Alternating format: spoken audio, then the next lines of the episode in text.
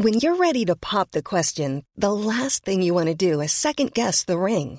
At Bluenile.com, you can design a one-of-a-kind ring with the ease and convenience of shopping online. Choose your diamond and setting. When you find the one, you'll get it delivered right to your door. Go to Bluenile.com and use promo code LISTEN to get $50 off your purchase of $500 or more. That's code LISTEN at Bluenile.com for $50 off your purchase. Bluenile.com code LISTEN. Bonjour à tous, très ravi de vous retrouver. Merci de nous suivre. Il est 14h sur CNews. Alors, dans un instant, ce sera le débat de la belle équipe qui commencera, mais avant cela, le journal. Nelly Denac. Bonjour Clélie, bonjour à tous et on commence avec euh, cette intervention de Volodymyr Zelensky devant le Parlement irlandais. Il y a critiqué l'indécision de certains dirigeants euh, européens. Il pense, dit-il, que les crimes de guerre ne sont pas des choses aussi terribles que des pertes financières alors que l'Union européenne précisément discute en ce moment d'un nouveau train de sanctions. Et puis au même moment, le gouvernement français, lui, se dit prêt à s'attaquer aux exportations de matières premières russes. Écoutons à ce propos le porte-parole de l'exécutif, Gabriel Attal.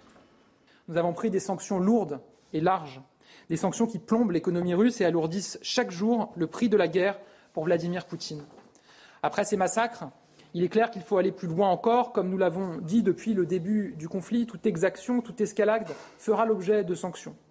Nous sommes donc favorables à un nouveau train de sanctions encore plus lourdes et insupportables pour le pouvoir russe. Nous sommes prêts à des mesures drastiques sur les importations de charbon et de pétrole russe.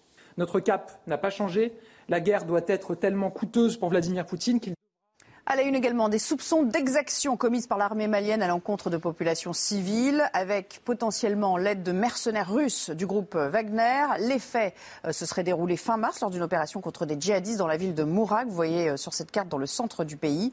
Écoutons euh, les précisions apportées par le général Bruno Clermont. Il était l'invité de notre matinale aujourd'hui.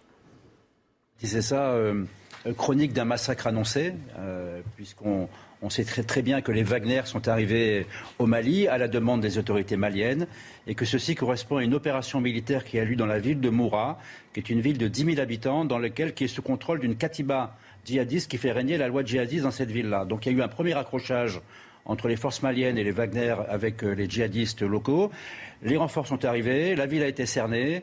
La ville a été pillée, euh, les femmes ont été violées, euh, les exactions ont été commises, comme Wagner le fait habituellement et plusieurs centaines d'hommes ont été sortis des maisons et, ont été jugés rapidement et une grande partie d'eux a été exécutée, ce qui fait qu'il y a eu entre 200 et 400 morts. Ces informations nous viennent d'une ONG qui s'appelle Human Rights Watch, qui est très présente sur le théâtre d'opération un mot à présent pour euh, vous signaler cette enquête du euh, parquet national financier sur les cabinets de conseil privés pour blanchiment aggravé euh, de fraude fiscale. Elle fait suite à la publication par le Sénat d'un rapport sur le recours croissant à des cabinets de conseil privés et sur leur influence sur les pouvoirs et politiques publiques. Depuis quatre jours, le département des Bouches-du-Rhône est passé en vigilance sécheresse car les pluies ont été euh, particulièrement faibles cet hiver et déjà des incendies font rage dans cette région. Regardez ce reportage signé Laure Parra. Le 26 mars dernier, un incendie parcourt 16 hectares sur la commune d'Aubagne. Un feu rapidement maîtrisé mais précoce pour la saison. Depuis, les pompiers accentuent la surveillance des forêts, notamment en multipliant les contrôles sur l'état de la végétation. Et là, il est déjà en situation euh, un peu abîmé depuis l'année dernière. Aujourd'hui, il va bien. Mais s'il ne peut pas, lui, il est cuit. La végétation qui va aujourd'hui commencer à se réveiller va avoir besoin d'eau, de puiser de l'eau dans le sol. Et malheureusement, cette eau n'est pas tombée cet hiver. Donc forcément, on va puiser dans les réserves. Et il se peut, on arrive en début de saison sans, sans aucune provision. Plusieurs passages pluvieux faibles mais réguliers permettraient d'atténuer la sécheresse de surface. Mais les prévisions à court terme n'annoncent pas de précipitations. Et à long terme, sur euh, avril et mai, on attend plutôt un excédent de température d'environ 1 degré, 1 degré et demi sur avril et mai et un déficit de pluie d'environ 40 à 50% Face à cette situation préoccupante, les pompiers appellent à la vigilance de tous et incitent d'ores et déjà la population à débroussailler, éviter les barbecues sauvages ou encore les mégots de cigarettes jetés par la fenêtre. Et puis un mot pour finir de ce geste totalement altruiste euh, du deuxième plus grand gagnant de l'euro million. Figurez-vous qu'il a donné tous ses gains à la fondation Anyama, qui est dédiée à la protection de l'environnement, c'est-à-dire 200 millions d'euros pour sauver la planète. Ce généreux donateur qui souhaite conserver l'anonymat, évidemment, euh, on ne peut que le remercier, j'imagine. C'est à vous, Clélie. Mais quel beau geste alors, vous n'êtes pas tous d'accord autour de la table, visiblement, ce que j'ai entendu, mais c'est d'un altruisme, et en plus pour la nature, c'est magnifique. ah bah c'est formidable. À mon avis, c'est Yannick Jadot, dit Guibert. Vous n'auriez pas fait ça? Je ne suis pas sûr que j'aurais eu ce courage. bah moi, j'entretiens les biches tous les jours dans ma forêt. Oui, oui mais 200 millions d'euros, vous les auriez donnés J'aurais demandé 200 millions d'euros, les filles, vous feriez quoi avec? Elles m'ont dit, oh, donne-nous des graines, donne-nous des graines. Alors je m'occupe des graines et pour le reste, vous voyez, tu manges des graines. et je les mange avec elles. Bref, la belle équipe commence. Bonjour à Jean Garrigue, à Marc Menant, Jean-Claude Dacier et Philippe Guibert. Au sommaire aujourd'hui, on parlera justement euh, malbouffe insécurité alimentaire à la suite des différents scandales et rappels qui ont pu avoir lieu. Évidemment, on reviendra aussi sur la, campagne présidentielle et celle même des législatives. Et oui, déjà. Mais avant cela, commençons par euh, ce que l'on a appris en fin de matinée, puisque le PNF, le parquet national financier, va a ouvert même déjà une enquête préliminaire pour blanchiment aggravé de fraude fiscale. Après quoi Eh bien, après ce qu'on a appelé le scandale McKinsey. Plus de détails avec vous, Johan Uzey. Bonjour.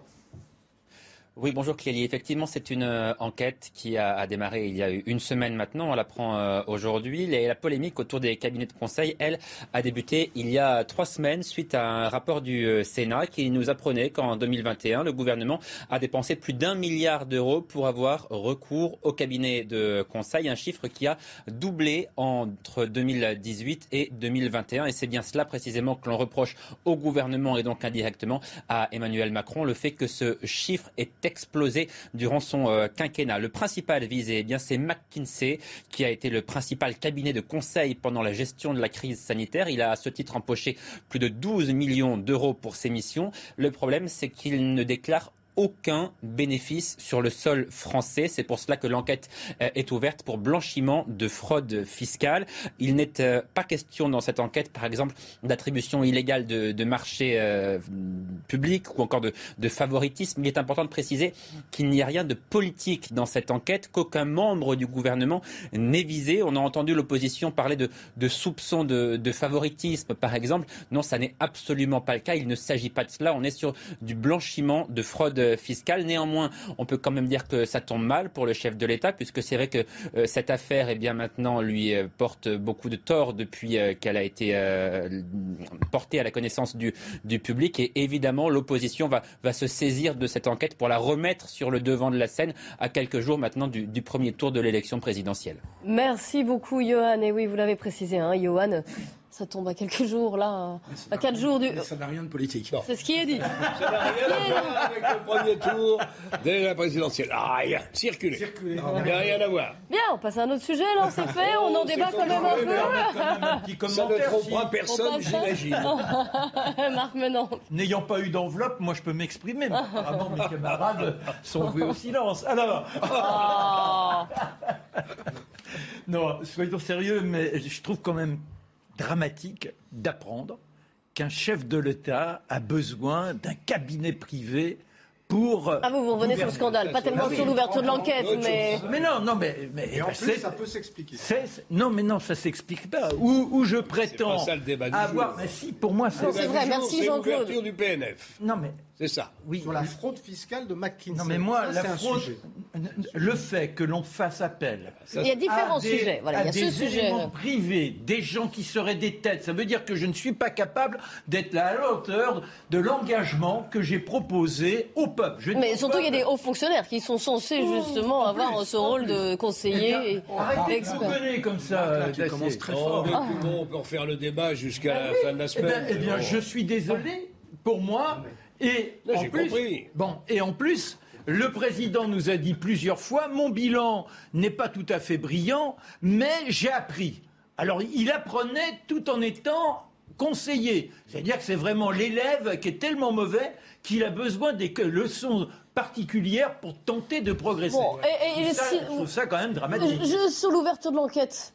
Aujourd'hui, enfin aujourd'hui, on l'apprend aujourd'hui, mercredi. non, mais ça c'est indispensable. Ça vous, mais... a aucun problème vis-à-vis de la campagne présidentielle pour vous bah, écoutez, c'est pas la première fois qu'avant une campagne, euh, bah il y a eu. C'est vrai qu'il y a déjà eu l'affaire Fillon, c'est vrai. Oui, mais il n'y a pas eu que ça. Il y a, eu. Non, enfin, entre autres, il y a eu l'affaire Fillon. Ceux qui poussaient des hauts cris à cause du Fillon Gate et qui disaient qu'on leur avait volé l'élection à cause de l'affaire Fillon ont mauvais jeu quand même aujourd'hui de mettre en avant cette affaire McKinsey. Enfin, ça, mais, un des, comme, comme quand même un peu euh, bizarre. Non, mais, mais, ça c'est une catégorie à laquelle je n'appartiens pas, donc je peux me permettre de dire Soyons que sérieux. Le, le, alors il y a un sujet, c'est vrai, l'appel au cabinet privé, c'est un vrai sujet. Pourquoi est-ce que ça tellement augmenté ces dernières années. Oh, c'est lié certainement à la gestion du, du Covid, etc. Beaucoup d'ailleurs à la gestion informatique, d'après ce que j'ai vu, c'était plus de la moitié des fonds, etc.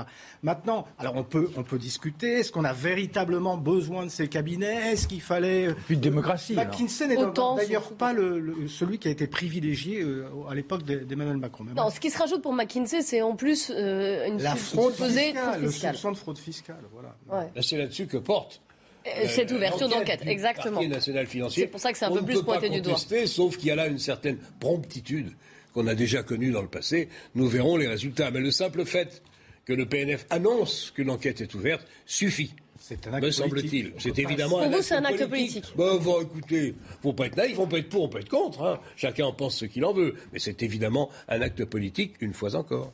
On ne peut pas s'empêcher de penser, en effet, que euh, le PNF, en quelque sorte, a voulu faire la symétrie avec 2017, en se disant il y a une affaire dans cette campagne présidentielle. Peu importe, on peut discuter du fond de l'affaire, de savoir si c'est une affaire, mais le PNF n'a pas voulu laisser passer et à quelques jours du premier tour ouvre une enquête pour d'une certaine manière non pas se, se, couvrir, mais en tout cas pour dire voilà, je n'épargne personne. Et elle ouvre une enquête sur des éléments de, fiscaux qui sont effectivement euh, potentiellement très choquants, mais dont on nous disait jusqu'à présent, dans ce que j'avais lu, que c'était de l'optimisation fiscale qui était légale. Système qui peut profondément choquer, qui personnellement me choque. Oui, moi aussi. Mais euh, jusqu'à présent, on nous disait que c'était légal. Il faut savoir si c'est légal. Là, ou ils nous disent euh, bah, on va regarder si c'est légal et dans quelle mesure ce ne serait plus de l'évasion fiscale, mais de la fraude fiscale très bien qu'ils ouvrent une enquête. Est-ce que c'était utile de le faire à trois jours du premier tour? Ça me paraît, dans ce, contexte, euh, une position politique, non pas au sens partisan, mais au sens on existe et on ne veut pas donner l'impression qu'on a pesé sur 2017 et qu'en 2022, on ne ferait rien. Est-ce que c'est pas normal qu'à un moment donné, dès lors qu'on a des doutes sur les principes démocratiques, quel que soit le moment où l'affaire sort, de la mettre devant les personnes concernées, à savoir le peuple dans son ensemble. Ça me paraît logique. On ne va pas être là à dire Ah, mais oui, mais là, ça peut nuire au président, là, ça peut nuire à un tel, etc. Il y a une affaire. Mais non, mais. non. et on en revient, on en revient à l'affaire Fillon, on en revient à l'affaire Bocassa avec Giscard, etc., etc. Moi, je ne remonte pas jusque-là. Mais si, mais non, mais donc, voilà. L'affaire Fillon nous a instruit c'est tout. non, mais, mais donc. Je pense pas que ça changera de toute façon. Mais je vais te mettre à l'aise mm. sur la, la, pertinence de faire appel ou non à des cabinets conseils américains ou autres. Je partage tes interrogations. Ah, Dans un pays qui a 30% de fonctionnaires en plus que partout ailleurs, je me demande ce qu'ils font, les fonctionnaires. Je m'interroge aussi, on en a discuté souvent, sur un statut qui les met à part et qui, et qui les met, les fonctionnaires, hauts fonctionnaires notamment, à l'abri de tout problème, quel qu'il soit. Il serait peut-être temps, en effet, comme certains l'ont fait d'ailleurs, Bruno Le Maire et je crois Macron de démissionner de la fonction publique quand on veut faire de la politique. C'est un autre débat. Mais c'est vrai qu'il va falloir clarifier le rôle de la fonction publique dans ce pays. On sait ce qu'ils sont, ils sont compétents pour beaucoup. Mais je pense que la place qui est prise mérite en effet un grand débat qu'on n'a pas eu un de plus durant cette campagne électorale. J'ajoute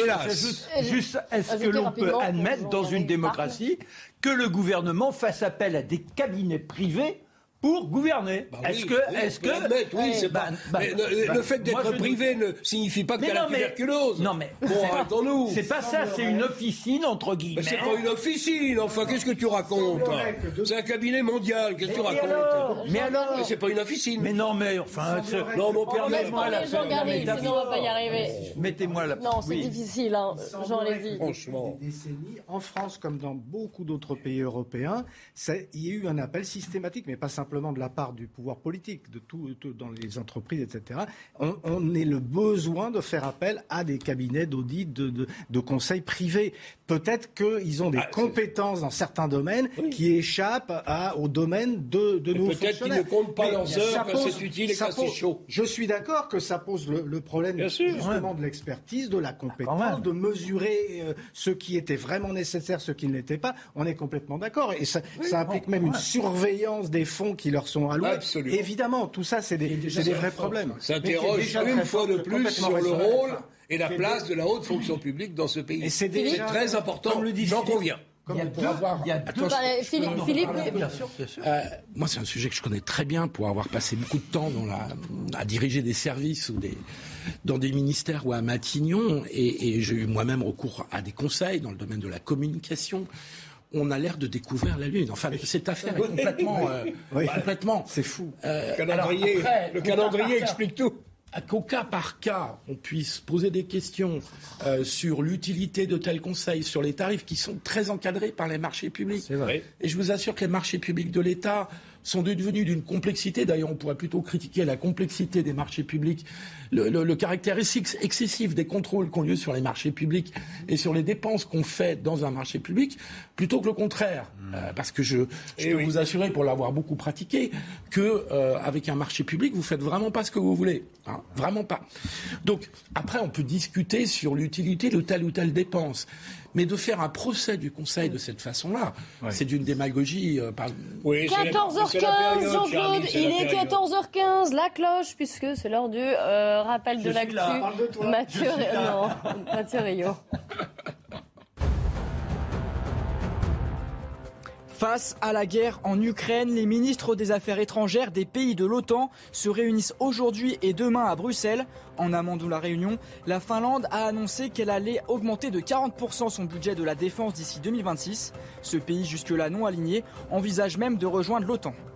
La Chine réagit aux cadavres de civils découverts à Boutcha près de Kiev. Les informations et les images sont profondément dérangeantes selon le porte-parole de la diplomatie chinoise, mais Pékin refuse d'incriminer son partenaire russe. Toute accusation doit être fondée sur des faits. Il ne faut pas mélanger situation humanitaire et politique. Fin de citation. En France, après les pizzas Butini et les chocolats Kinder, des centaines de fromages sont rappelés des rayons. Ils sont susceptibles de contenir des bactéries responsables de la listériose, une infection alimentaire qui peut être meurtrière. Vous le voyez, six fromages sont concernés, un brie au lait cru, trois coulommiers et deux fromages au lait cru de différentes marques. L'actualité en débat, c'est aussi ce réseau de trafic de stupéfiants qui était basé en Essonne euh, et géré par un homme qui était dans sa cellule incarcéré à Fleury-Mérogis.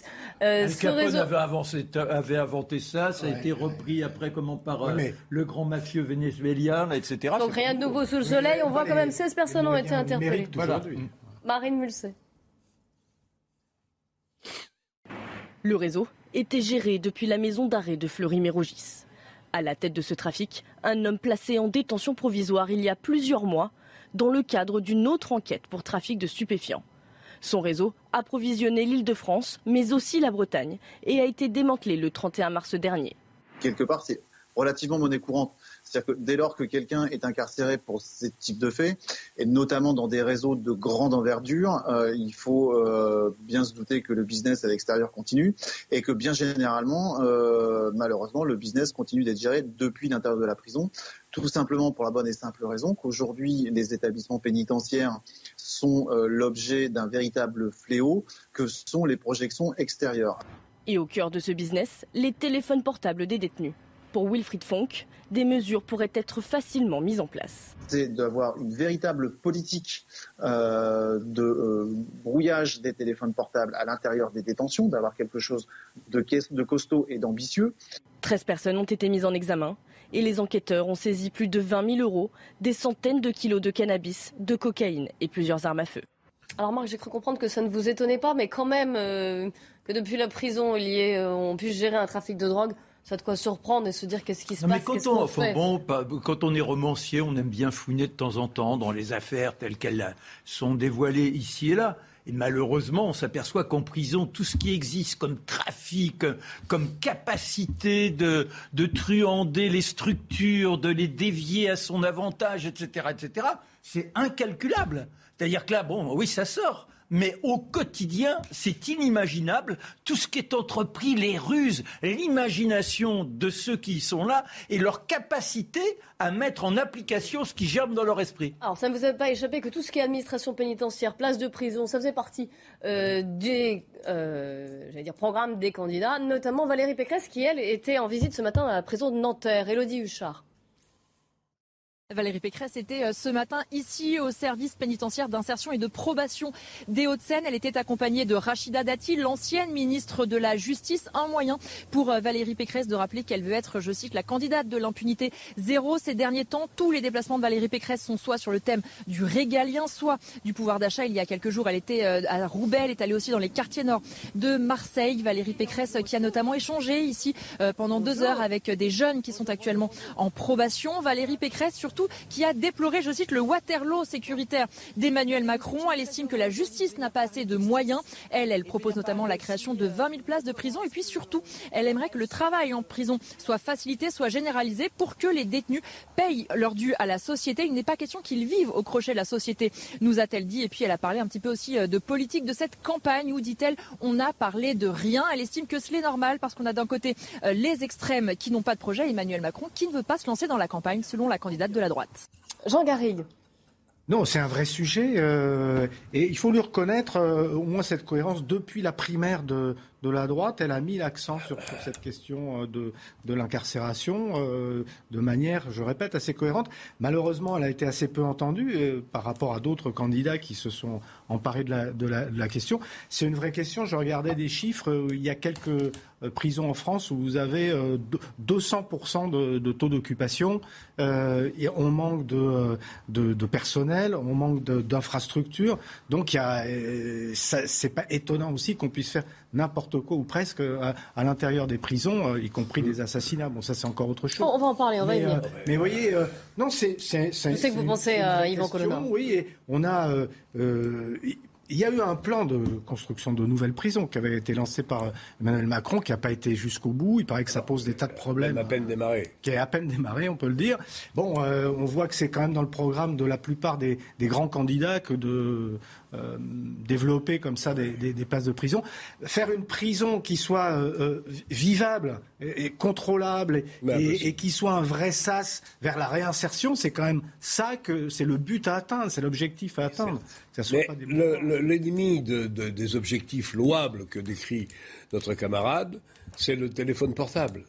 Vous ne pouvez rien contre le téléphone portable, sauf à l'interdire. Brouillé, c'est sauf à l'interdire. Euh, d'ailleurs, sauf à l'interdire. Que vous peut, vous l'empêcher. Parce que si on brouille, on brouille le système de sécurité. Ben, c'est euh, une des difficultés. Mais en fait, non, il y a des moyens, je pense, techniques qui peuvent régler, garder le système de sécurité en état et puis brouiller les portables. Oui, mais la paix sociale, gardien. la paix sociale à l'intérieur, ben non plus, non plus, ils prennent le téléphone fixe. Le, la, la paix sociale à l'intérieur de la prison suscite aussi un certain nombre de réflexions sur le dossier qui n'est pas aussi simple. Évidemment, supprimer les téléphones portables ou les brouiller, ça paraît évident. Sauf qu'on viendra au petit papier, aux transmissions d'une ah manière ou d'une autre. La prison ne sera jamais euh, euh, parfaite. Elle est poreuse, chacun le sait. Il y a quand même quelque chose de positif dans tout ça. Le gars a été, entre guillemets, arrêté. Il l'était déjà parce qu'il était en prison. Il, il change de cellule. Mais, la drogue a été récupérée et son réseau démantelé. Donc au total, écoutez peut-être, écoutez peut-être les portables, mais peut-être pas si mal. Les problèmes ne sont pas simples. Philippe Guibert. Non, on ne découvre pas que les prisons sont des grands lieux d'organisation du trafic et notamment du trafic de drogue. Et des affaires de... Bah, oui, mais c'est intéressant justement ce que tu dis, Jean, parce que ça nous rappelle qu'en France, on a affaire à des petites mafias de la drogue, petites euh, qui se deviennent de plus en plus euh, importantes. Et donc, de ce point de vue-là, Pécresse a parfaitement raison de, de s'intéresser au problème de la prison. Il y a le problème des places, il y a le problème du fonctionnement de la prison, pour faire en sorte que normalement les prisons sont effectivement l'étape dans la réinsertion. Or, on a le sentiment que c'est aussi une étape vers l'aggravation de la délinquance. C'est vrai dans l'affaire de trafic de drogue dont on vient de parler, et puis c'est vrai aussi dans la, la tragédie de, de, de, de l'assassinat d'Ivan Colonna. Euh, et donc il y a, y a, un double problème, celui des places de prison, mmh. celui du, du, fonctionnement de l'institution pénitentiaire, et on peut souhaiter que quel que soit le vainqueur euh, le 24 avril prochain, on, ça fait partie des sujets auxquels il faut s'intéresser de très près. Je pense que les gouvernements ont tardé. On a raté sur le salariat de ces personnels et on a raté aussi sur les moyens. Ça fait beaucoup. Oui, mais il y a pas. C'est-à-dire que le grand drame, c'est que la prison, on reste à l'idée d'enfermement. Si on veut donner une possibilité de sortir, ah bah oui, mais il faudrait qu'il y ait l'enfermement. Et je, alors je vais choquer, mais une sorte d'université que l'on puisse permettre à des gens qui sont plus ou moins illettrés hmm. de pouvoir enfin entrer en contact avec une certaine culture. La culture est libératrice. Si vous êtes un pauvre type, que vous avez été dès l'âge de 12 ans emporté dans une mauvaise combine que vous ne connaissez que le trafic, quand vous sortirez, vous retomberez dedans. Donc comment faire en sorte qu'un jour, le monde sera toujours perverti par de mauvaises tentations, mais de donner une véritable seconde chance à ceux qui se sont laissés emporter par la dérive. Et donc, il faudrait des structures de prison qui ne soient pas uniquement des cages, mais des endroits où véritablement on apprenne à être un homme. Oui, mais enfin, pour les criminels et les gros trafiquants, il faut regarder ça avec un peu de nuance quand même. Mais c'est vrai, j'ai vu récemment d'ailleurs qu'il y a eu un grand la dérive à gauche de, je ne sais plus dans quel pays. Est, impressionnant. Non, mais c'est vrai qu'il faut je se vous signale, je vous signale, c'est quand même extraordinaire que vous me notiez dérive à gauche. C'est plutôt une dérive à droite que vous auriez dû remarquer. Si vous aviez lu un temps soit peu ce que j'ai pu dire depuis très longtemps, bah oui, enfin, mais je, je, ne sais. On va pas, on va pas polémiser si sur votre cas. de droite, ah non. effectivement, à ce moment-là. La laïcité n'est ni de droite ni de gauche, bah, je l'espère. Elle est républicaine, donc elle est plutôt à On va laisser le cas personnel de Marc et son parcours de côté, si vous le voulez bien. On a suffisamment de choses à débattre. Une chose à propos de la surpopulation. Mais très rapidement. C'est le nombre de prévenus qui sont euh, euh, en prison. Ça, par exemple, c'est quelque chose sur lequel il faudrait absolument euh, agir. Les prisons continuent. On, va, très long, hein. on va continuer d'en parler puisqu'on reviendra sur ce qui s'est passé, la terrible agression et assassinat d'ailleurs d'Ivan Colonna. Est-ce que l'administration pénitentiaire a tout dit? Il semble que pas vraiment. On y reviendra. On reviendra aussi sur la, la question de l'insécurité alimentaire et de malbouffe. Restez bien avec nous sur CNews.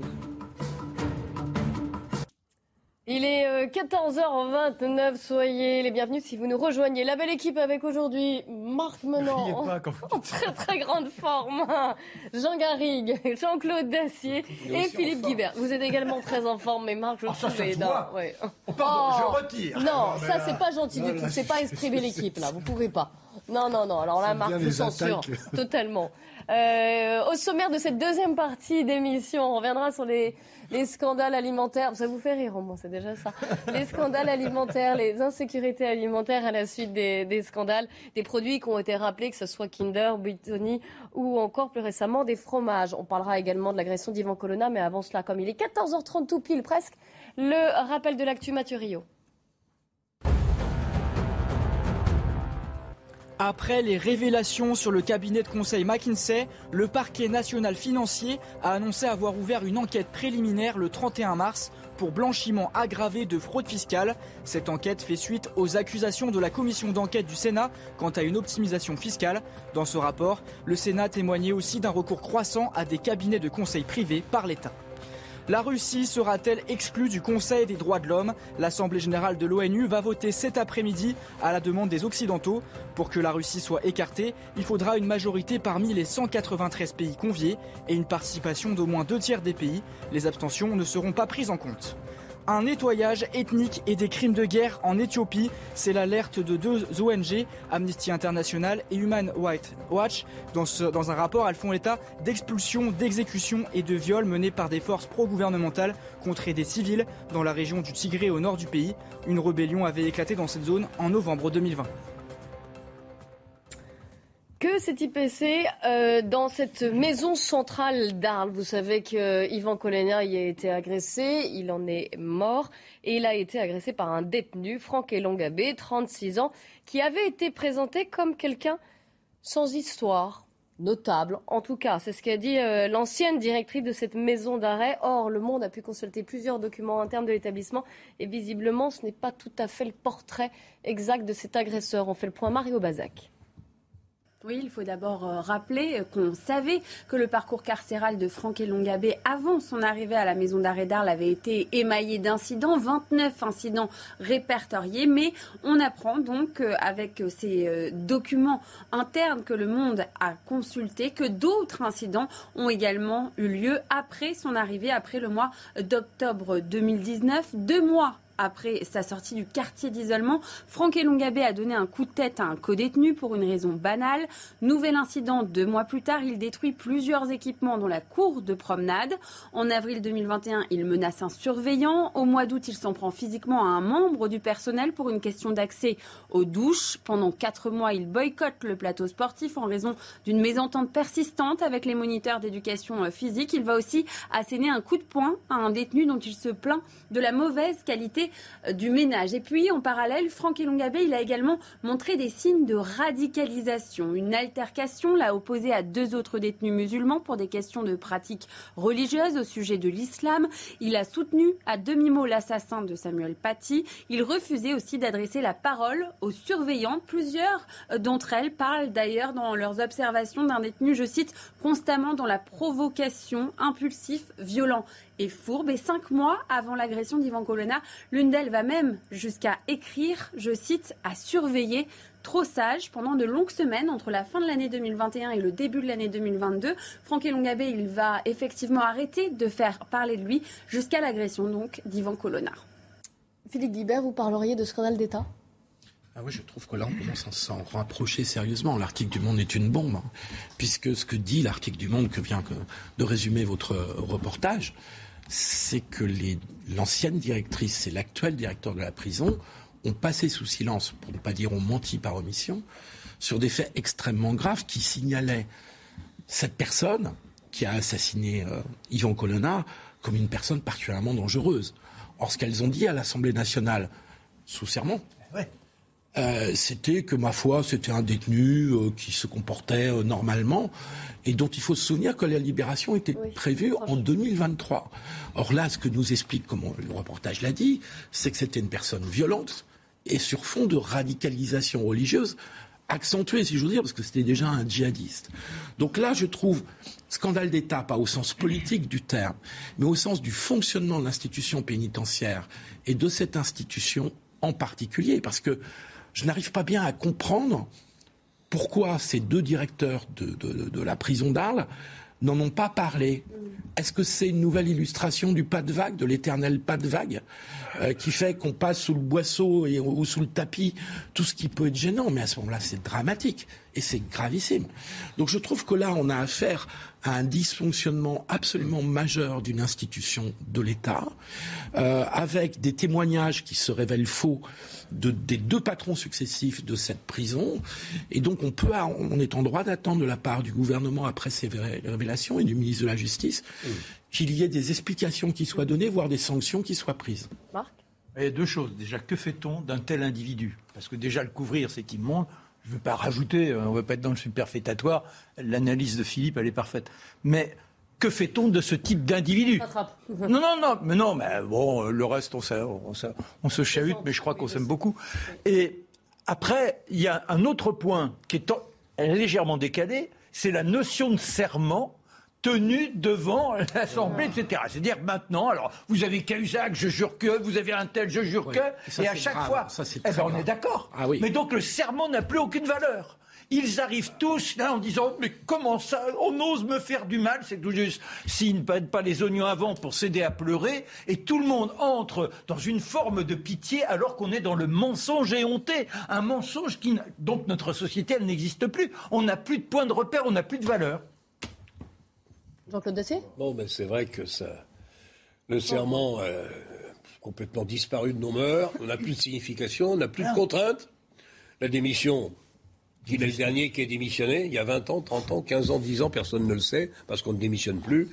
Je ne dis pas que c'est à cause de ces fameux statuts protecteurs de tous ces gens-là, mais il y a quand même un problème. Cette directrice, moi je ne veux pas l'accabler, mais où elle n'a pas vu, ce qui est grave, parce qu'elle ne sait pas ce qui se passe dans son établissement, ou elle n'a pas voulu voir. Et auquel cas, il faudrait qu'on explique ce qui s'est vraiment passé, parce qu'il y a la mort d'un homme quand même, assassin du préfet, certes, mais il est mort. Il ne méritait pas, il n'a pas été condamné à la mort.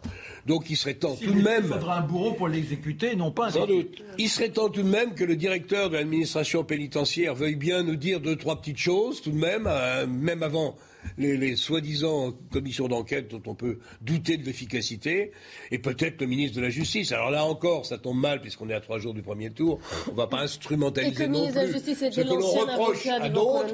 Néanmoins, il serait quand même temps de, dire les choses telles qu'elles se passent dans les prisons, quand même. il est responsable politiquement de, son administration. Bah, évidemment.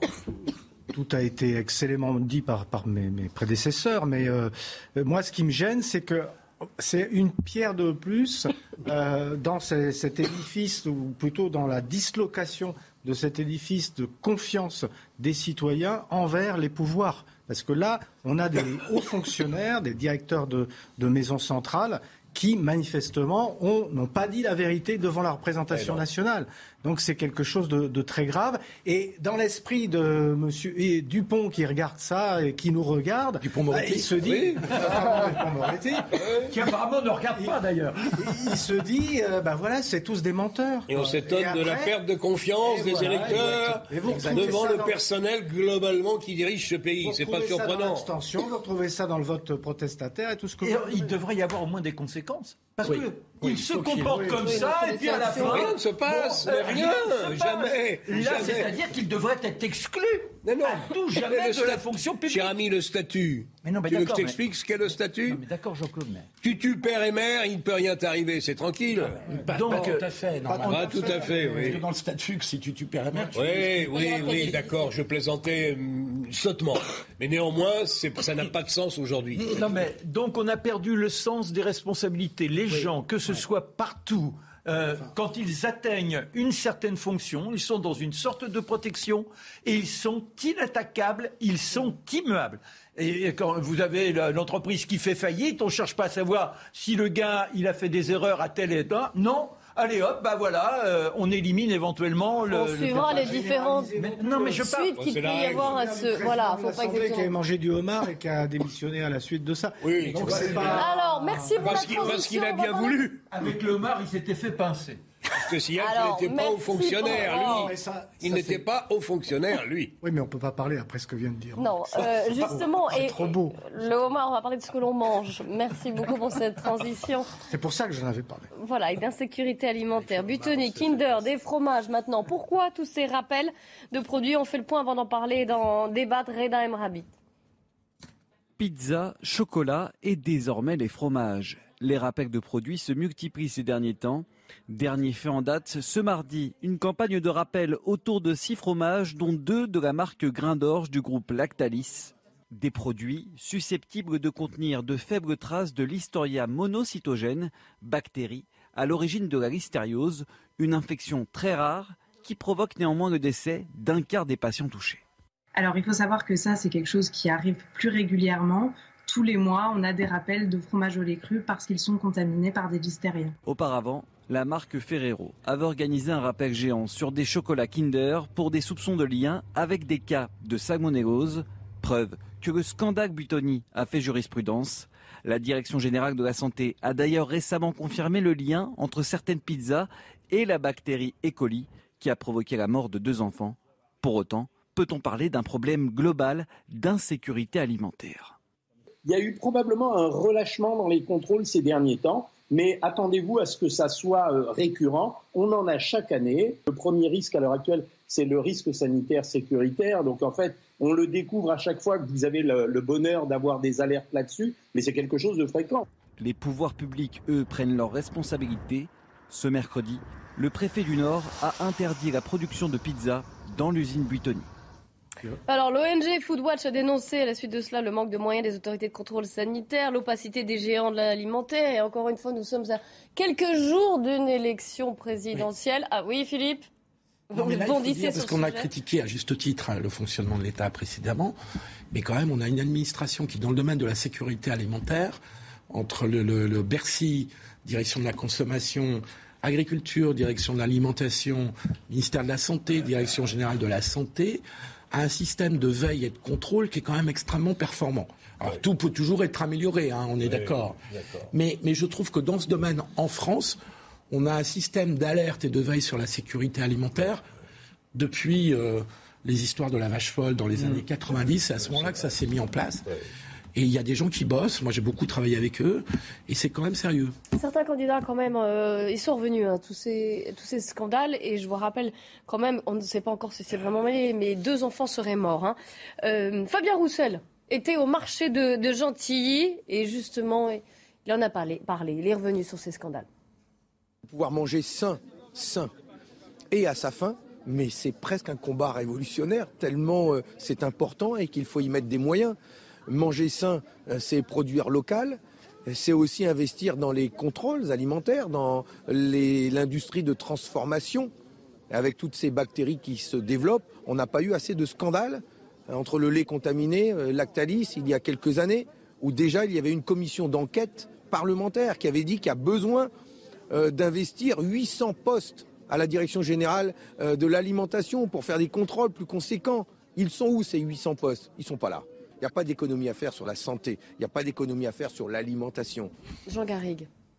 Alors, ce qu'il faut quand même dire, et je confirme ce que dit Philippe, c'est qu'on a fait des progrès énormes dans le contrôle de, de notre alimentation.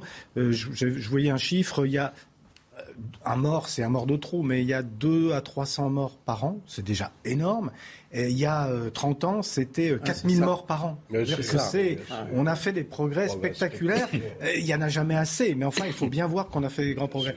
Quant à Fabien Roussel, il faut saluer en lui l'homme des jours heureux, l'homme qui a réhabilité euh, le bon vin, la bonne vieille française, etc. Mais sainement, c'est ce qu'il a, il a insisté. C'est un candidat qui a de l'appétit, en effet. C'est un candidat qui. C'est pour être précis, il faut être précis. C'est une bonne viande, bonne viande, un bon fromage, Un bon fromage. avec un bon verre de rouge. Un fromage naturel ou un fromage industriel Un bon fromage. Naturel ou industriel Naturel, évidemment. Naturel. Jean-Claude, ça va de soi. Moi Mais aussi, bien notons, sûr. notons quand même Bien que sûr. dans tout ça, il y a effectivement la perversion d'une chaîne de fabrication, volontaire ou involontaire. Mais il y a dans les fabrications initiales de nombre de produits. Trop de sucre.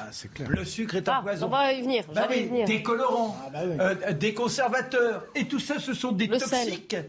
Voilà, mais ce sont des toxiques que l'on admet. Personne n'a le courage de dire aux industriels aujourd'hui, les études, elles sont formelles. On a démontré comment tous ces éléments concourent à nombre d'explosions de pathologies. Eh bien, on laisse faire. Ah, Les écologistes. euh, Mais non, mais non, Alors justement, on va, on va, on va l'écouter. Mais je, je dis dans l'ab- je Oui. dis dans l'absolu. Je ne parle pas des intentions, je parle aujourd'hui de ce que nous trouvons partout proposés à la vente et qui sont des éléments qui concourent à une certaine obésité. Il y a euh, 55% d'enfants de moins de 10 ans qui sont en surpoids, voire obèses. Aux États-Unis, c'est États-Unis, 60%. Et tout ça, c'est lié avec les sodas. Les sodas ne devraient plus être en consommation libre comme ça, c'est pas possible. Alors, on va y venir justement, et vous allez entendre. système un peu autoritaire. Vous- C'est pas autoritaire. bah, Si- non, mais- Si tu interdis les sodas, ça commence à y ressembler. Mais non, mais enfin, le problème, faut savoir. Peut-être que, les, peut-être que les parents peuvent simplement se contenter de dire non.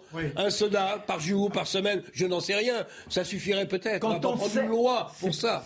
Ah, Marc, je vais vous donner. parler de loi. Ouais, ça Pas tout de ça, suite. c'est Je dis, autoritaire. Pas tout de je suite, dis Marc. autoritaire, c'est de dire, voilà, on met des toxiques qui concourent à déclencher des pathologies, eh bien ne le faisons plus. Alors, je Ah, dis, ça me paraît évident. de mon côté, je dis qu'il est 14h45 et qu'on va faire le rappel de l'actualité, Mathieu Rio. Mais non. Non. Plus que quelques jours avant le premier tour de l'élection présidentielle, les professions de foi des 12 candidats sont mises sous pli avant d'être distribuées par la Poste. Objectif, ne pas reproduire le raté des élections départementales et régionales de 2021. 27% des Français n'avaient reçu aucune profession de foi pour les départementales et 40% pour les régionales. Il faut aller plus loin encore dans les sanctions contre la Russie. C'est ce qu'a déclaré le porte-parole du gouvernement Gabriel Attal à la mi-journée. Il a évoqué des sanctions contre les importations de charbon et de pétrole russe. À propos des cadavres de civils à Boutcha, il déclare que des comptes doivent être rendus. Les responsables de ces crimes doivent être jugés et condamnés. Fin de citation. De son côté, justement, la Turquie réclame une enquête indépendante sur ces cadavres de Boucha. Selon le ministre turc des Affaires étrangères, les images du massacre sont choquantes et tristes pour l'humanité. C'est la première réaction officielle de la Turquie après la découverte macabre de ce week-end. La Russie affirme que les images de Boucha sont fausses. Alors, on parle d'insécurité alimentaire et de malbouffe, justement. Écoutez ce qu'on a dit Yannick Jadot. Euh, vous avez parfaitement raison de dire qu'on a un sujet de malbouffe dans notre pays. Euh, vous savez qu'en 10 ans, on est passé euh, pour les 18-24 ans d'un taux d'obésité de 5 à 10% et l'OMS prévoit un taux d'obésité à 25% pour les jeunes d'ici 15 ans si on n'agit pas. Derrière l'obésité, il y a d'autres maladies liées au trop sucré, au trop gras, au trop salé, le diabète, ce sont des maladies chroniques. Euh, au-delà de ça, euh, vous le savez, en matière de santé environnementale, je viens sur votre question, hein, mais c'est la pollution de l'air. J'étais il y a quelques jours euh, dans une école d'Ivry, juste à côté, c'est une, ville de banlieue parisienne, juste à côté de l'incinérateur et du périphérique. Les gamins sont malades du fait de l'asthme. Non mais prenons la malbouffe. Et donc, et donc la malbouffe, comment on fait? Il se vend un milliard de pizzas dans le pays, 10 kilos par habitant. Je sais. Alors vous vous dites, il faut manger bio il faut manger sain. C'est pas pour toutes les commence, Ça commence déjà à l'école. Hein. Effectivement, déjà, mettons 100% bio, local, à l'école parce que c'est un repas essentiel. Pour beaucoup euh, de Françaises et de Français, c'est le principal repas équilibré de la journée. Donc ce qui se passe à l'école est très important. Jean Garrigue, non, écoutez, euh, si on parle de, Yannick Jadot, il faut, on peut avoir des, reproches à faire, des divergences, mais les écologistes mènent depuis longtemps ce combat pour une meilleure alimentation et pour un meilleur environnement en général. Donc je veux dire que ça qui est intéressant avec l'écologie, c'est que finalement c'est l'idée première, c'est vraiment ce qui devrait nous motiver tous. C'est peut-être aussi le, principal obstacle à ce que puisse se construire un véritable parti écologiste, parce qu'au fond c'est l'idée qui est en train de vraiment de nous, de nous mouvoir tous et de nous faire aller vers la politique. On sera tous d'accord là-dessus avec Yannick Jadot. Il faudrait compléter avec le problème économique, parce que le problème de la malbouffe, il n'est pas lié qu'à des mauvaises habitudes euh, de consommation de soda, etc. Il est lié aussi au budget des familles. Ah et que la mauvaise qualité de la bouffe est liée mmh. aux ah fins de mois difficiles. Ah c'est à un moment donné, il faut. non, mais la question économique et sociale oui, mais... est liée à la question de la malbouffe. Mais tu as raison, mais l'économique, ça signifie que l'on on n'élève plus les animaux, on produit des animaux. On a des porcs qui sont entravés, qui feront jamais trois pas. Et comme ils sont dans la promiscuité. entravés qui ne font jamais trois, pas. Oui, oui, ils sont là, ils sont entravés dans la ferraille. C'est très le port entravé. un port entravé, c'est un port dont les, bateaux, les bateaux ne sortent plus. Mais sinon, donc, on a. Non, mais ce qui est extraordinaire. Ils chahutent ensemble depuis le début de cette émission. non, non. C'est-à-dire que ces animaux sont là en promiscuité. Et on est obligé de les gaver aux antibiotiques. Les antibiotiques, ils ne les éliminent pas et ensuite nous les mangeons. Donc on a des produits qui deviennent toxiques et là, euh, bah, malgré toute l'assistance vétérinaire, néanmoins, on est victime de ça. Donc Yannick Jadot a raison quand il dit il faut aller vers du bio. Je pense que ça remet en cause tout un pan de productivisme fermier en général. Et bah oui, il faut regarder ça. Ça sera bon pour l'ensemble de la planète et je dirais pour la vie des paysans eux-mêmes qui auront moins à être dans le rendement et qui seront moins menacés par les tentatives de suicide. on continue de parler par contre de politique. Oui, vous Bon, il y aurait encore beaucoup à dire, mais le, temps file. C'est vrai, moi je suis d'accord avec toi, mais c'est plus cher. C'est plus cher pour le budget des ménages. Le temps file, je voudrais juste avoir votre avis après euh, ce qu'on a appris hier, à savoir qu'Éric Zemmour se projetait vers les législatives. Déjà, écoutez-le, c'était chez nos confrères de France 2, euh, ça va arriver. Euh, Valérie Pécresse également en a parlé. et je vais vous poser des questions sur les législatives dès qu'on peut écouter cette déclaration donc d'Éric Zemmour à propos de ce qu'on appelle le troisième tour, mais visiblement on ne peut pas l'entendre, si ce serait bien quand même. Philippe, vous voulez, euh, commencer à commenter peut-être en attendant le. non, mais forcément les législatives dans toute la classe politique et en particulier pour ceux qui ne sont pas euh, persuadés d'être au second tour, ce qui fait sur 12 candidats, euh, il doit en faire 8 ou 9 au moins. Euh, Sinon 10. Et donc, et donc tout le monde pense dans les états-majors à préparer les législatives parce que c'est ça qui fait vivre les partis politiques. Et c'est ça qui permet de peser ou pas dans le débat parlementaire. Donc c'est. Écoutez Eric Zemmour, on a retrouvé le son. Je serai candidat, mais je serai au second tour et je serai élu. Et sinon, quand vous dites je serai candidat mais, euh, mais je, ne, je n'abandonnerai pas euh, les gens qui m'ont fait confiance. Voilà, législative euh, Jean-Claude Dacier mhm. et déjà des. C'est des... plus facile de faire un pronostic quand on connaîtra les deux qui vont s'affronter au deuxième tour. On a une petite idée, mais on peut après tout se, se tromper. Ce qui est certain, c'est que quel que soit le président ou la présidente, euh, il faudra une majorité pour essayer de gouverner. Ça sera de toute façon pas facile, parce qu'on va vers une espèce, je dirais pas de, si, une espèce de coalition, notamment à droite. Et selon la place que connaîtra, par exemple, Valérie Pécresse, effectivement la donne, euh, notamment à droite, et l'avenir de la droite telle qu'on l'a connue depuis des années, des années et des années, sera complètement changé. On aura après cette élection un paysage qui sera en hein. train de se recomposer profondément complètement, à droite mm. comme à gauche. C'est un test pour les anciens partis, quels qu'ils soient. Comment ils se relancent Ou est-ce qu'ils restent Beaucoup sont morts. Bah, bah, voilà. Oui, mais donc, mais on est d'accord. Ce sont des morts vivants. Hein. Ce sont des morts vivants. Mais donc, que vont-ils pouvoir déclencher avec ce troisième tour qui est celui de la députation? Est-ce qu'ils vont arriver à se requinquer, créer néanmoins une sorte de front activiste ou non?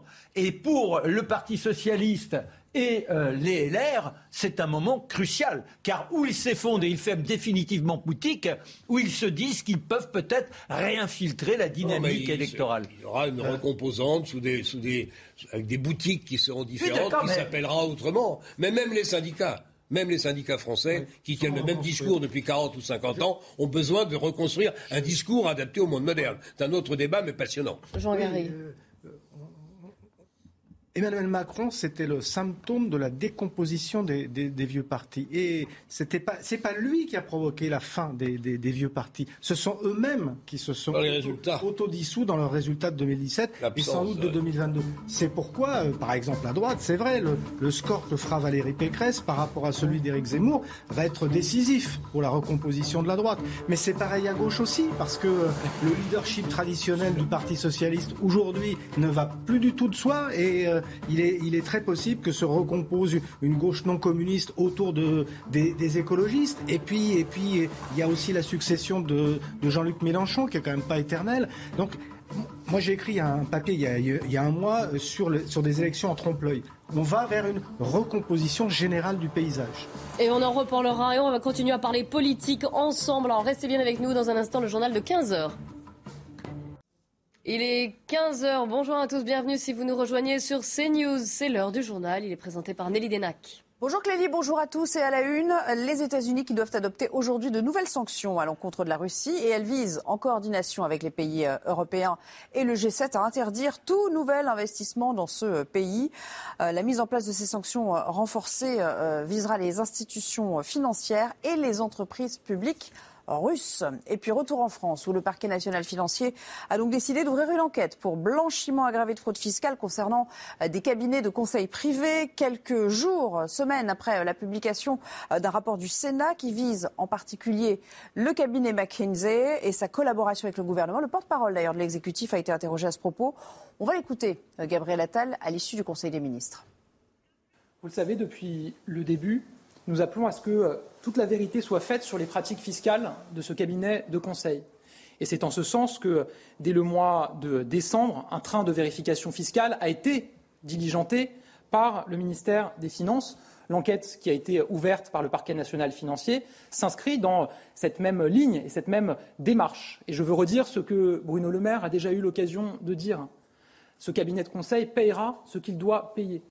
Enfin, un mot de la colère des chauffeurs de VTC euh, face à la hausse des prix du carburant. Ils étaient rassemblés ce matin à Ringis, dans le Val-de-Marne. Une quarantaine d'entre eux ont manifesté euh, jusque devant la porte de Thiès, qui a entraîné, euh, occasionné un certain nombre d'embouteillages sur l'A86 à proximité.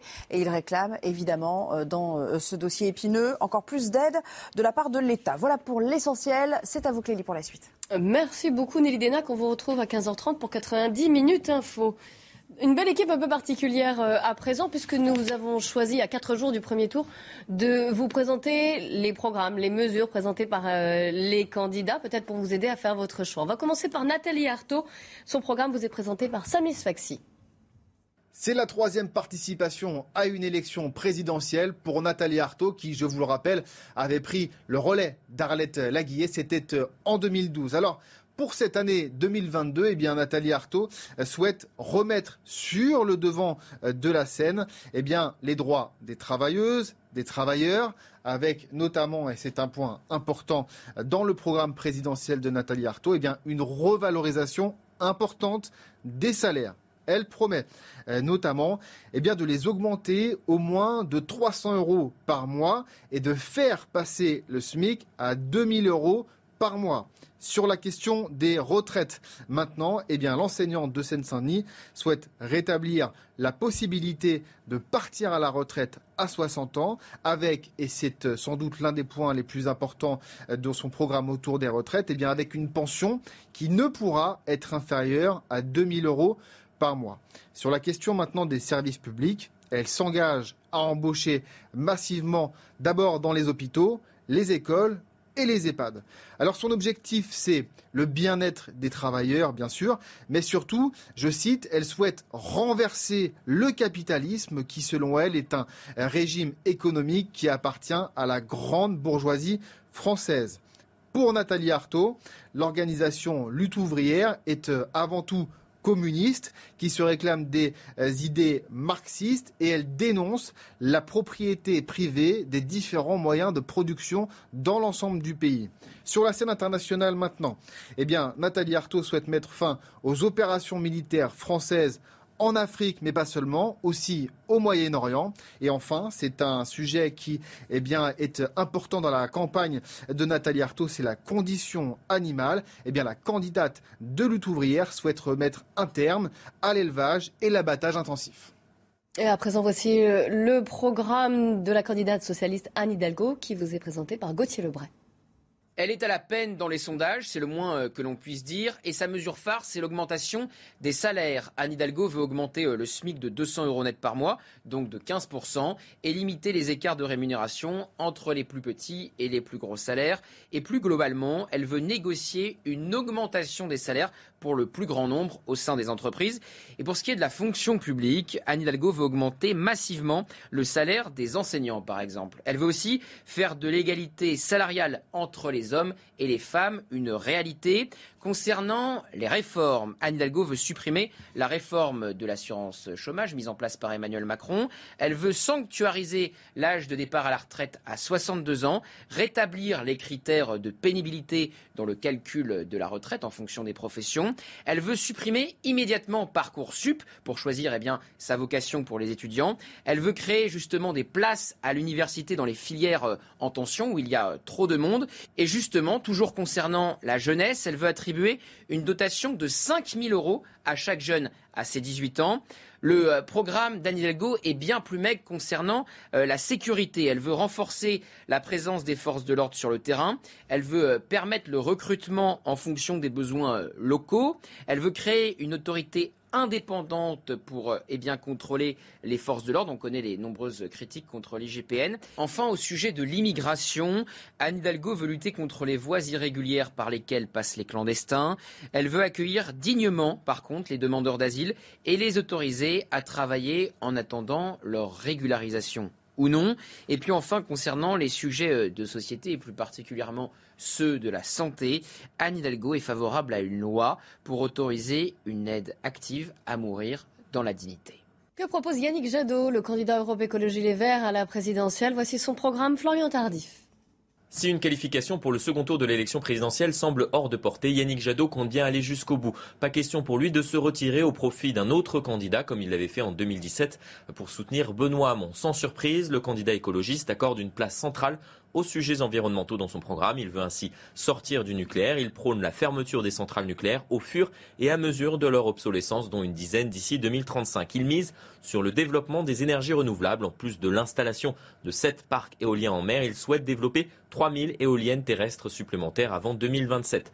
Dans le même temps, il souhaite réduire notre consommation énergétique. Un plan massif de rénovation des logements et bâtiments de 10 milliards d'euros par an sera mis en place afin de réduire de 50% notre consommation.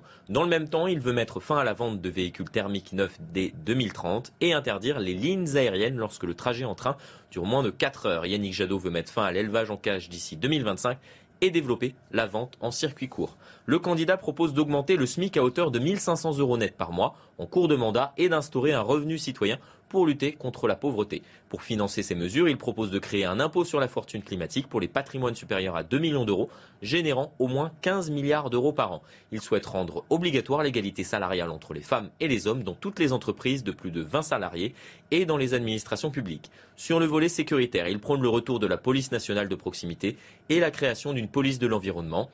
Le candidat promet d'investir 1 milliard d'euros euh, dans la justice avec le recrutement de 3000 magistrats et 8000 agents de plus. Il souhaite procéder à une révision générale des peines en réexaminant notamment les peines de prison courtes. Il propose d'élaborer un nouveau plan interministériel de prévention et de lutte contre la radicalisation. Enfin, il veut confier la politique migratoire à un grand ministère des Solidarités. Dernier point, sur le volet institutionnel, Yannick Jadot souhaite revenir à un septennat non renouvelable pour le chef de l'État. Il veut abaisser l'âge du droit de vote à 16 ans et reconnaître le vote blanc.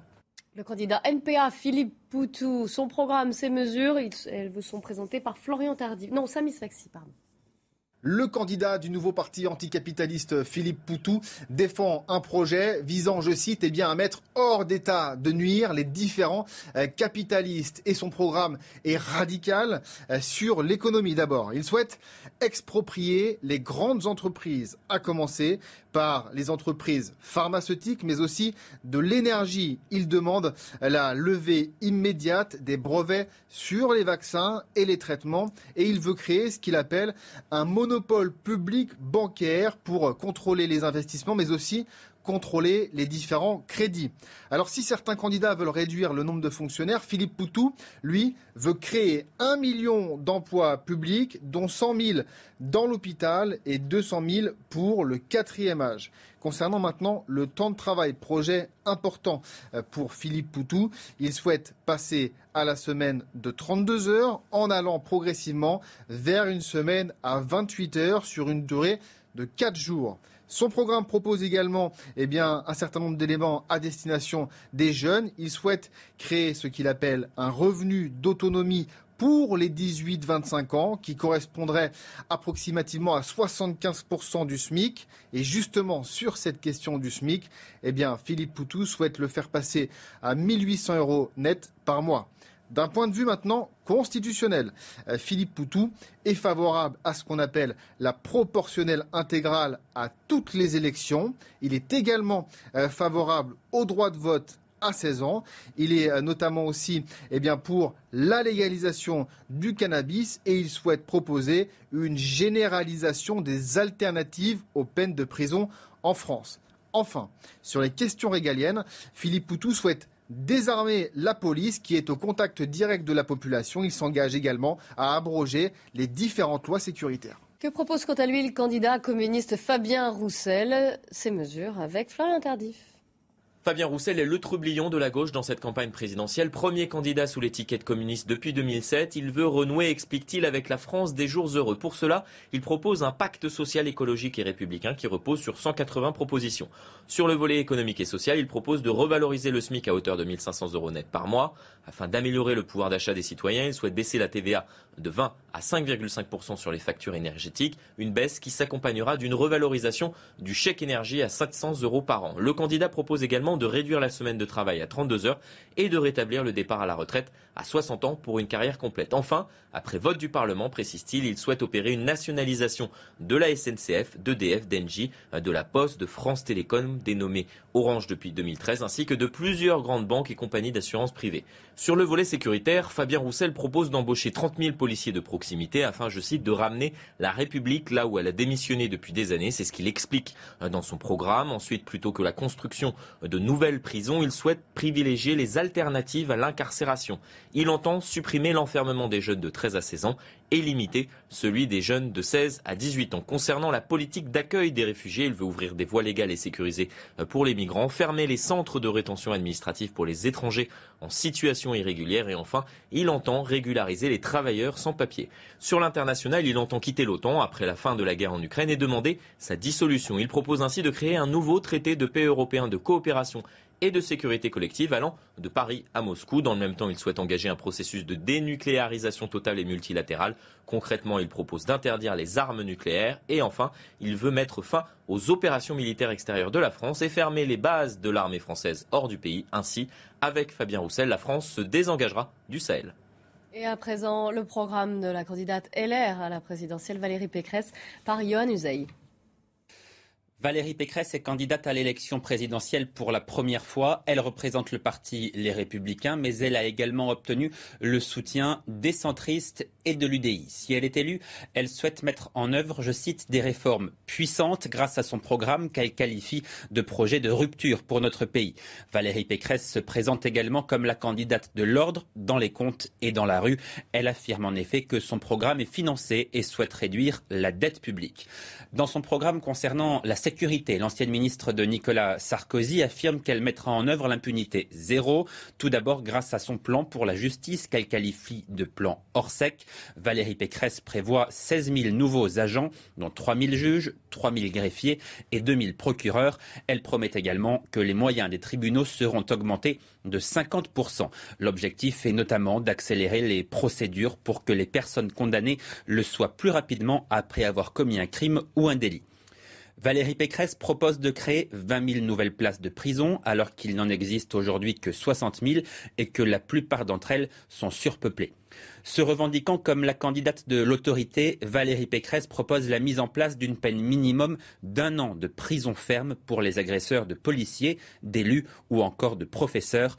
Elle se prononce également pour l'abaissement de la majorité pénale à 16 ans. Préoccupation principale des Français, le pouvoir d'achat. Comme tous les candidats, Valérie Pécresse y consacre donc une partie de son programme. Sa promesse principale consiste à augmenter de 10% en 5 ans le salaire net de ceux qui touchent moins de 2800 euros par mois. Pour libérer le pouvoir d'achat, elle veut également rendre possible le rachat de RTT et faciliter le cumul emploi-retraite. Elle promet aussi une baisse des impôts avec notamment la suppression de la TVA sur les biens culturels. Autre sujet majeur de cette campagne électorale, la question des retraites. Valérie Pécresse souhaite repousser l'âge légal de départ à 65 ans d'ici 2030, mais promet en contrepartie qu'aucun salarié avec une carrière pleine ne touchera une pension inférieure au SMIC. Pour inciter au retour à l'emploi, la candidate des Républicains veut imposer 15 heures d'activité hebdomadaire obligatoire pour toucher le RSA et souhaite réduire de 30% les indemnités chômage au bout de six mois en cas de refus de formation dans un secteur en tension. Enfin, autre mesure phare du programme de Valérie Pécresse, la mise en place de quotas d'immigration par métier et par pays, votés chaque année par le Parlement. Elle souhaite aussi mettre fin à l'automaticité du droit du sol et du regroupement familial.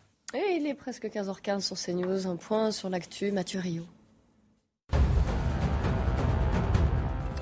Volodymyr Zelensky critique l'indécision de certains dirigeants européens alors que l'Union européenne discute cette semaine d'un cinquième train de sanctions contre la Russie.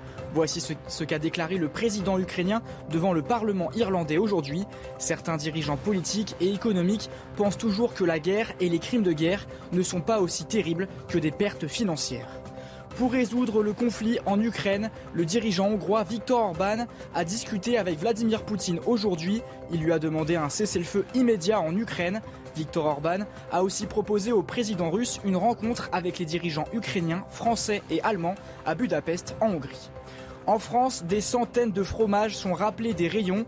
Ils sont susceptibles de contenir des bactéries responsables de la listériose, une infection alimentaire qui peut être meurtrière. Vous le voyez dans le détail, six fromages de différentes marques sont concernés. Après les chocolats Kinder et les pizzas Buitoni, c'est le troisième produit à faire l'objet d'une procédure de rappel en seulement quelques jours. Vous avez peut-être manqué l'interview politique de Laurence Ferrari ce matin dans la matinale de CNews. Eh bien, revoici son interview. Ce matin, c'était Jean Lassalle qui était l'invité de Laurence. Bonjour Laurence Ferrari. Bienvenue dans notre matinale de CNews. Je sais que vous arrivez d'un meeting hier soir. Euh, vous êtes revenu sur Paris Exprès. Merci beaucoup. On va parler de votre programme, bien sûr, mais peut-être d'abord un mot de l'Ukraine, puisque les scènes qui nous parviennent euh, des alentours de Kiev sont abominables avec ces massacres de civils. Les sanctions risquent d'être alourdies à l'encontre de la Russie. Comment faire pour stopper cette boucherie qui est en cours en Ukraine? Euh, dans l'état actuel des choses, euh, je n'ai pas la réponse. Si je l'avais, je l'aurais tout de suite communiqué au chef de l'État. Je, ne sais pas d'ailleurs qui l'a. C'est un engrenage infernal qui s'est engagé. Euh, je ne suis pas sûr que nous l'ayons vraiment vu venir. Les services américains nous avaient dit leur jour J, leur H. Nous, nous avons cru que c'était pour plus tard, en tout cas, qu'on peut discuter. Et là, vous savez, la violence, c'est la violence, la guerre, c'est la guerre, et c'est toujours plus, c'est dramatique, c'est au cœur de l'Europe. Euh. Et est-ce que vous êtes favorable aux sanctions que nous imposons à la Russie? On évoque la possibilité de se passer du pétrole, du charbon russe à terme du gaz russe, dont on sait que certains pays sont très dépendants. Est-ce que c'est une des parties de la solution ou pas? Écoutez, je crois qu'il faut dire la, vérité à nos compatriotes. Bon, nous, fort heureusement, nous gardons euh, un espace de, euh, de liberté, euh, d'autonomie, grâce à nos installations nucléaires. nucléaires. Mais c'est absolument pas le cas de l'Allemagne qui a tout liquidé il y a 25 ans. Et comme s'il avait été visionnaire, M. Schröder s'est mis au service de Gazprom et c'est lui qui tient les robinets, c'est terrible. Donc, à partir du moment où, pour une raison ou pour une autre, les principaux pays de l'Union européenne sont pris au coup, comment voulez-vous que les mesures que nous prenons aient le moindre effet? Là, nous sommes dans une situation d'impuissance totale nous nous agitons et en fait, nous faisons le jeu, hélas, de Poutine. Euh, tout miser sur le nucléaire, c'est une partie de votre programme pour atteindre euh, l'indépendance énergétique, mais il y a aussi euh, ce, vous misez sur l'énergie maritime, le photovoltaïque. Il ne faut pas faire 100% nucléaire pour vous? Non, d'abord, dire que je mise tout sur le nucléaire serait exagéré. Je mise sur les atouts dont nous disposons à ce jour, c'est-à-dire du pétrole qu'il faudra abandonner le plus tôt possible, puisqu'il n'est plus qu'une source de guerre et de compromis les plus vils et les plus enfin, qui puissent exister, et deuxièmement le nucléaire. Mais moi, ce que je veux, dès mon élection, c'est reconstruire un État qui permette de réengager immédiatement un important effort sur la recherche. Nous sommes à 0,75. Il faut remonter à 4 ou 5 points du PIB. Il faut mobiliser tous nos chercheurs avec un objectif et un seul, trouver la source d'énergie renouvelable dans les 10 ou 15 ans. Pour moi, c'est le solaire. Il n'y a pas plus puissant, il n'y a pas plus ancien, et il n'y a pas euh, plus renouvelable. Et puis, nous sommes le deuxième pays maritime du monde. Ce serait quand même incroyable qu'il n'y ait rien dans, dans le mouvement débat. Non, la marée motrice est un vieux, ça a été un, bout de, solution. Mais moi, je pense à la mer dans son mouvement. Et je pense à la différence thermique qu'il y a entre le niveau des vagues et décidément, votre micro, je l'attrape à chaque fois. Et 1000 mètres de saut, vous voyez Donc, ou 2000. Donc, c'est là-dessus, mais il faut, et ce sera une de mes premières mesures en tant que président, c'est de faire le point très exactement sur l'avancement de la recherche. Je crois que sur le solaire, nous, sommes beaucoup plus avancés que nous ne le disons. Peut-être pas sur la formule que je suis en train de, dire, mais nous n'avons pas avancé parce qu'il fallait protéger le pétrole et le nucléaire. Et l'éolien, est-ce que vous êtes favorable aux éoliennes, que ce soit en mer hein, Il y a un, certain nombre de parcs euh, euh, éoliens qui ont été mis en place euh, sur le littoral? Dans l'état actuel des choses, non, absolument pas. Est-ce que ça défigure D'abord, ça défigure. Mais euh, ensuite, le rapport qualité-prix n'y est pas. C'est des installations quand même très chères. On a l'impression que c'est des sucres d'orge qu'on a donnés à un tel ou un tel ou encore un tel ici ou là. Et puis ensuite, il y a un champ électromagnétique qui s'établit au pied des pylônes, c'est des pylônes imposants, qui sont extrêmement mauvais pour la nature, pour le sol et surtout pour les animaux qui vaquent à proximité. Et puis, euh, non, c'est vraiment pas la solution. Je ne vois pas cette France-là. Et je ne vois pas ce littoral-là, hérissé de ces non, je ne vois pas. Il y a l'indépendance énergétique, il y a l'indépendance alimentaire. Euh, on sait que la guerre en Ukraine va impacter un certain nombre de pays du monde entier euh, euh, sur les exportations de blé. Comment faire pour qu'il n'y ait pas des famines, des émeutes de la faim dans certains pays du Maghreb ou d'Afrique? Est-ce qu'il faut qu'en France, en Europe, on décide de produire plus pour pouvoir fournir ces pays-là? Alors, ça, c'est la sagesse même le seul problème, c'est que nous sommes dans l'incapacité la plus totale de prendre la moindre décision. Parce qu'en fait, nous avons réussi à nous mettre tous en situation de concurrence. Et que toutes nos logiques de euh, réflexion et ensuite de construction sont en logique de euh, concurrence. Donc je pense que la France doit prendre une initiative. Euh, et là, je conduirait une politique un peu différente de celle qui existe. Je ne veux pas organiser de Frexit parce que ce n'est pas la solution. La France est aujourd'hui trop euh, euh, divisée et l'Europe aussi. Et nous n'apporterions que du valeur. Les Britanniques ont pu le faire. Il faudrait sortir de la PAC ou pas? Euh, j'y viens juste un instant, mais laissez-moi juste terminer avec cette idée-là. Donc je pense que la France doit prendre une initiative, partant du principe que nous assurons quand même euh, la défense euh, avec la bombe. Nous, nous, assurons la dissuasion. Nous vendons à prix coûtant les deux tiers ou tout au moins la moitié de notre énergie aux Allemands. Nous donnons à tout le monde. Si nous intervenons quelque part pour essayer de sauvegarder nos positions stratégiques, nous n'avons personne pour intervenir. On ne peut pas rester là. La France l'a déjà eu fait. Il faut qu'elle reprenne l'initiative précisément pour ces raisons-là. Et là, il faut revoir, bien entendu, la PAC qui a grandement détruit l'agriculture française, qui a contribué. Euh, il faut la réorganiser en fléchant à nouveau vers les exploitations de taille moyenne, ce qui a fait notre force, les exploitations familiales qui sont capables de faire de la polyculture et de produire très bien. Il faut sauvegarder nos céréales parce que c'est la seule partie véritablement excédentaire avec les spiritueux. Tout le reste, nous sommes en déficit. Et puis, je veux lancer campagne de France, grande cause nationale, sur laquelle je mettrai 3 milliards d'euros que je soustrais, indépendamment de la PAC, à la contribution française au budget européen, qui est actuellement de 26 milliards depuis le départ du Royaume-Uni. Je ramènerai à 22 ou 23 milliards, parce qu'il euh, n'en faut rien là-bas.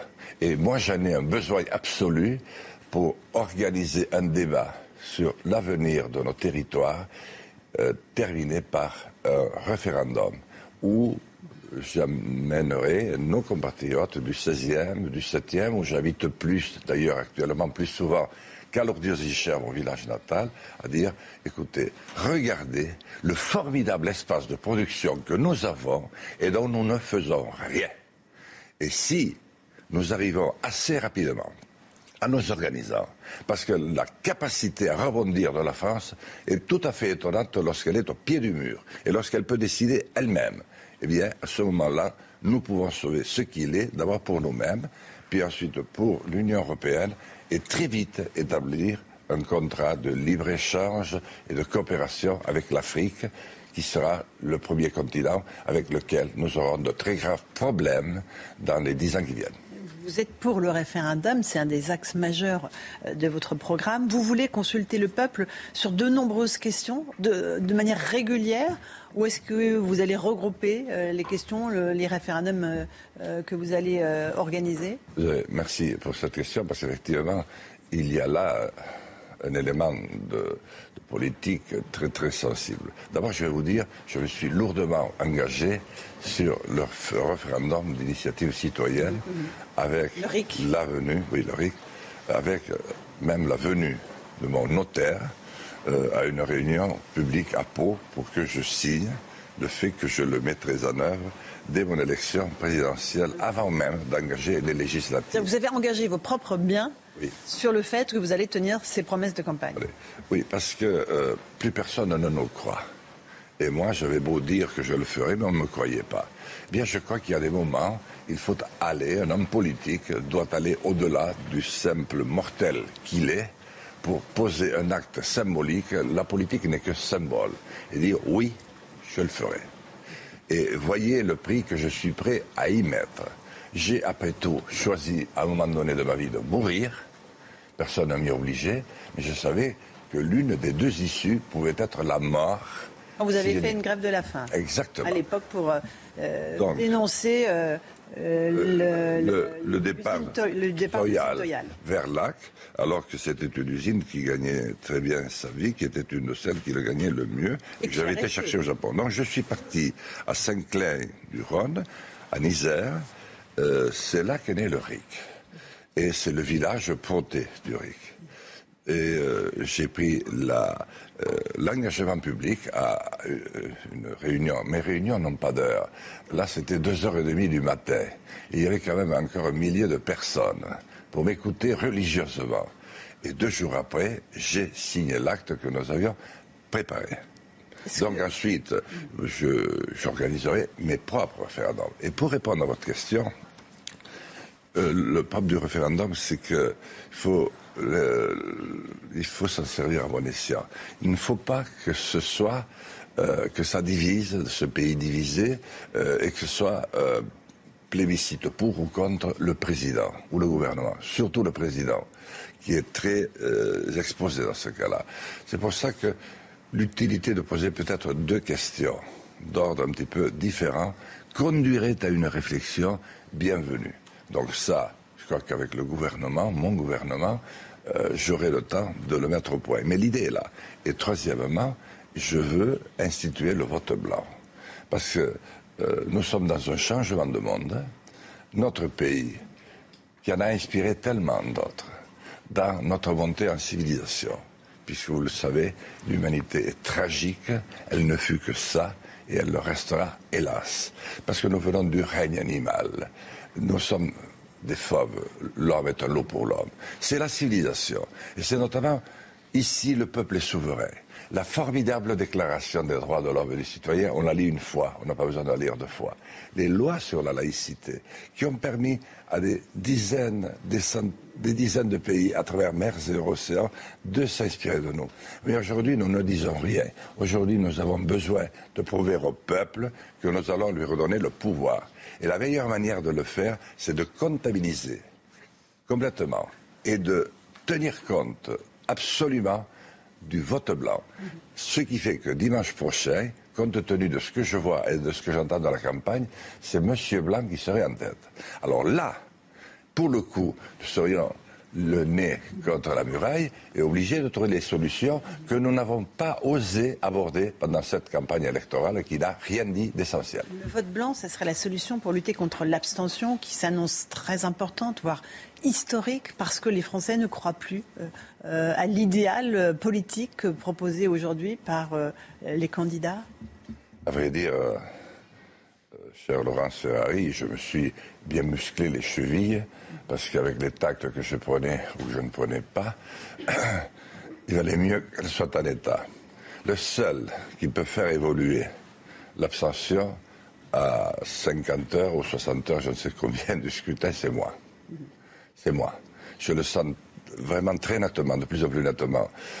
Pourquoi? Parce que ce bus que j'ai affrété, cet autobus avec lequel je fais le Tour de France, a confirmé une fois de plus, après la marche que j'avais déjà faite, euh, le sentiment des Français. Bon, ils m'ont parlé pouvoir d'achat. Ils sont très inquiets pour le pétrole, euh, tout ce que vous savez, c'est pas la peine que je redise toutes leurs inquiétudes. Il y a un sentiment qu'on ne voit pas forcément, et même que j'ai rencontré chez ceux que je n'aurais pas cru euh, voir à ce niveau-là. C'est sans domicile fixe. C'est le déclassement de la France. C'est incroyable. Hein ils se sentent malgré tout français et ils ont le sentiment que la France est en train de disparaître. Et puis, enfin, il y a l'absence totale de confiance en nous. Et là, j'entends de plus en plus, écoutez Jean salle. vous nous êtes sympathique hein, et on vous aime bien, mais vous ne pourrez pas, on vous empêchera. Le système est beaucoup trop fort, donc on s'abstiendra. Moi, je leur dis, mais essayez. Je ne peux pas faire pire que les autres. Je ne peux faire que mieux et regarder les dispositions que je propose pour vous redonner la part de pouvoir qui vous revient. Je suis le seul qui puisse faire évoluer l'abstention. Et si je la fais évoluer de manière sensible, je retourne à la table. Ce ne sera plus du tout les prévisions que nous avons à ce jour. Parce qu'effectivement, nous vend un duel Macron-Le Pen, vous n'y croyez pas? Euh, c'est tellement, ça a l'air tellement ficelé que très, euh, écoutez, j'ai 40 quelques années de politique au, compteur, je suis un des plus anciens, je sais ce que sont les campagnes. Normalement, euh, ça ne doit pas échapper au système. Mais la grande inconnue, et c'est ce qui fait la grandeur de la démocratie, c'est qu'il y a eu tant de surprises dans le passé qu'il ne m'étonnerait pas qu'il y en ait une très grande cette fois-ci. Jean Lassalle est venu ce matin dans la matinale de CNews. Merci beaucoup euh, d'être venu